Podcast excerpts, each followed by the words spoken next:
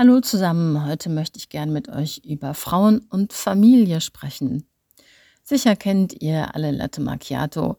Latte Macchiato ist ein beliebtes und ziemlich leckeres Getränk, das in Italien sogar von Kindern getrunken wird, weil es lediglich ein paar Tropfen Kaffee enthält.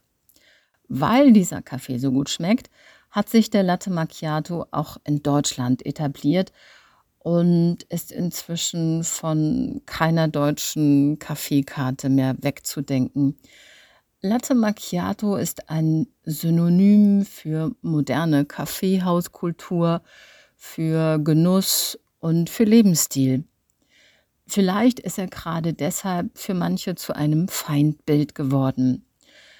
So gilt eine Mutter, die mit anderen Müttern stundenlang in Cafés deutscher Großstädte sitzt, wenn nicht gerade Corona ist, muss man dazu sagen. Also so eine Mutter gilt als Latte Macchiato Mutter.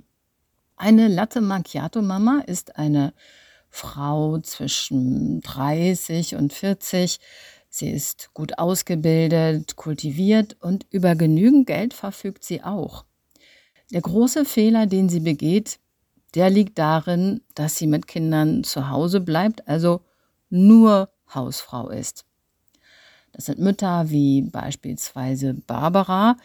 Das ist eine 41-jährige studierte Historikerin aus, aus Stuttgart, die sich dafür entschieden hat, ihre beiden Kinder zu Hause zu betreuen. Bleibt ein Elternteil in Deutschland länger zu Hause, finden viele Menschen das merkwürdig und außerdem total konservativ. Sogar von ihrer eigenen Mutter wird Barbara kritisiert, die ihr die Frage gestellt hat, wozu hast du eigentlich studiert? Sollte Barbara also zurück in den Beruf gehen und versuchen, Kinder und Arbeit unter einen Hut zu bekommen? Dann würde sie vermutlich als Rabenmutter beschimpft, also als schlechte Mama. Gar kein Kind wäre aber auch keine Lösung, sondern nur egoistisch. Fazit, als Frau kann man es niemandem recht machen, wie die frühere Familienministerin Manuela Schwesig mal in einem Zeitungsinterview geschimpft hat. Tatsache ist, dass die Emanzipation in Deutschland nicht so weit fortgeschritten ist, wie man manchmal meinen könnte. Ganz im Gegenteil. Die traditionelle Rollenverteilung ist sogar noch weit verbreitet, wie eine Studie der OECD gezeigt hat. Danach sind in Deutschland Frauen mit Kindern seltener berufstätig als in vielen anderen Ländern. In keinem anderen Land tragen Frauen so wenig zum Familieneinkommen bei wie in Deutschland.